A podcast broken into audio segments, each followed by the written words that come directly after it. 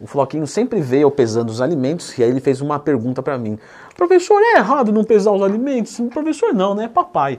Então já clica no gostei, se inscreve no canal, porque né, nessa jornada que eu tenho aí de dar consultoria, eu recebo bastante dos alunos o seguinte, Leandro, nessa vida de desgraçado de ficar com balança para lá e para cá, eu almoço fora no restaurante, é ridículo. Né? Tem como eu, eu, eu não pesar os alimentos? Isso é errado necessariamente? O corpo é tão preciso assim, a ponto de eu ter que 300 gramas, deu 305, eu tenho que tirar? Certo. Vamos falar o seguinte: preciso e barato é o preço do meu e-book no lançamento, tá? R$ 29,90. E-book da Dieta Inteligente, como ganhar músculo e perder gordura, que vai lançar no dia 10 de janeiro às 6 da tarde, tá? Dá uma conferida aqui nos comentários, tem mais instruções. Primeiro de tudo, pessoal, vem cá, Floquinhos, vamos, vamos trocar ideia junto. Quem é o meu aluno? Onde ele quer chegar? O que, que ele precisa fazer e o que, que ele pode fazer? Quando eu respondo essas quatro perguntas, eu consigo dar uma boa resposta ou uma boa orientação. Então vamos assumir que o meu aluno, é, vamos colocar assim, sou eu. Então pronto, é o Leandro, certo? Onde ele quer chegar? Ah, ele quer manter o físico dele. Por quê? Porque ele já está satisfeito. Leandro, você fica satisfeito com muito pouco. Aí ninguém perguntou nada. Leandro, mas eu também não falei nada. Você está meio esquizofrênico gravando esse vídeo. Isso é um perigo. Mas vamos assumir que eu estou satisfeito. Eu estou mesmo. A gente quer sempre melhorar alguma coisinha. Leandro tal não está satisfeito. Vamos colocar assim que em linhas gerais eu estou satisfeito, sem ansiedade, mas eu quero ainda melhorar algum ponto fraco, alguma coisa assim. Então, onde eu quero chegar é isso. O que, que, eu preciso fazer? Ah, eu preciso treinar, eu preciso focar nos pontos mais fracos, e vão ser movimentos, vão ser coisas mais finas. E a minha alimentação, ela não precisa ser hipercalórica, porque eu estou trabalhando muito mais uma proporção do que um volume muscular hoje, já que eu me encontro no limite ali natural. Tá bom? E o que, que eu posso fazer? Ah, eu posso fazer tudo isso, na boa. Então, beleza. Eu vou fazer uma dieta que eu não preciso pesar os alimentos. Até porque eu já peso faz muito tempo. E por eu pesar faz muito tempo, eu já também tenho uma boa noção. Aí você vai perguntar o seguinte: então, mas e aquela pergunta lá? É preciso ou não é preciso o corpo? Ele não é preciso assim. Se eu vou a mais no banheiro ou volto, se eu vou levar o Floquinhos para passear e dou uma volta a mais no quarto, tudo isso muda o gasto energético. Então não existe essa precisão tão grande. E mesmo que existisse, a, a, precisão da ingestão também não é real. Por exemplo, uma banana não é banificamente igual a outra. Né? Uma banana você pega ela é mais doce, a outra não é tão doce. Ou seja, tem mais carboidrato na que é mais doce. Tem alguma diferença de micronutriente. Então a precisão ela é uma utopia, tanto para o gasto quanto para a ingestão. O que é uma utopia? É uma coisa que a gente imagina, mas a gente não consegue chegar de verdade. Tá.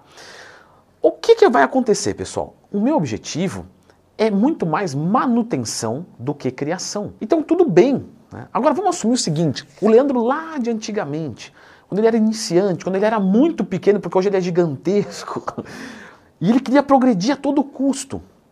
E aí, se ele computar tudo certinho, se ele pesar os alimentos, ele tem uma precisão maior para conhecer o seu físico. Ele pesar os alimentos é muito importante porque ele não tem noção. Põe 200 gramas de arroz aí. Eu coloco, dá 300. Porque eu estou com fome, então eu coloquei a mais. Então, o pesar os alimentos para quem está construindo um shape é uma maneira mais eficiente, mais segura. Não quer dizer que você não vai evoluir sem pesar os alimentos, mas se você pesar, você vai conseguir ter um resultado melhor. Mas lembra que isso é temporário, até porque fazendo, você vai chegar no seu objetivo com certeza, certo? Porque você tem disciplina, e você vai aprender a quanto olhar e ter em gramas aquilo e depois você não precisa mais. Hoje eu peso por hábito, na verdade. Eu estou em casa, então eu acho, eu acho legal, assim, eu, te, eu, tenho essa coisa comigo, eu quero ser preciso. Até mesmo quando eu vou exagerar, por exemplo, eu estou com muita fome, então eu comi meio quilo de arroz e feijão, eu quero comer mais. Só que eu vou colocar mais 200 gramas, eu não vou colocar a olho. Isso é uma coisa minha. Mas eu poderia hoje ir a olho, porque ia ficar razoavelmente preciso. Agora, eu vou, por exemplo, num restaurante por quilo. Eu não me preocupo em pesar.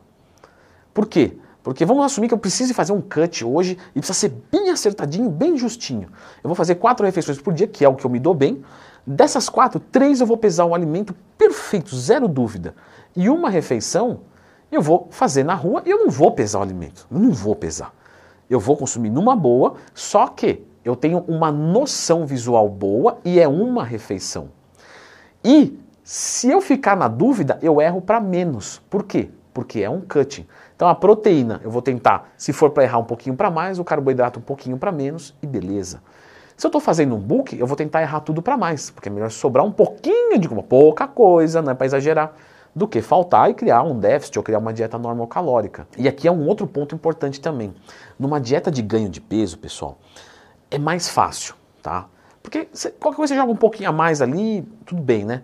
Num cutting, eu já vi né, pessoas estragarem assim, o, o déficit calórico por conta de uma ou duas refeições. Às vezes a pessoa coloca um pouquinho mais numa, um pouquinho mais na outra, o déficit é muito apertadinho, a pessoa está com fome, às vezes instintivamente coloca e aí atrapalha. Né? Eu lembro de um aluno que eu atendi, tem um, sei lá, uns três anos, quatro, sei lá, faz muito tempo. E eu falei para ele, começa a contar tudo que você ingere. Você vê o seguinte, eu poderia falar, olha, vamos rever esse saldo calórico, deve estar tá positivo, vamos abaixar a comida. Não, faz o seguinte, pesa tudo. Foi pesar, falou, não, estou ficando com fome. Quer dizer, ele estava comendo a mais, instintivamente, porque ele não estava com fome. Então você começa a perceber é, é, que quando você está com fome, você se sabota, mesmo que sem querer. Então vamos dar um panorama geral. Se você quer o melhor resultado, se você quer progredir, se você pesar tudo, é melhor.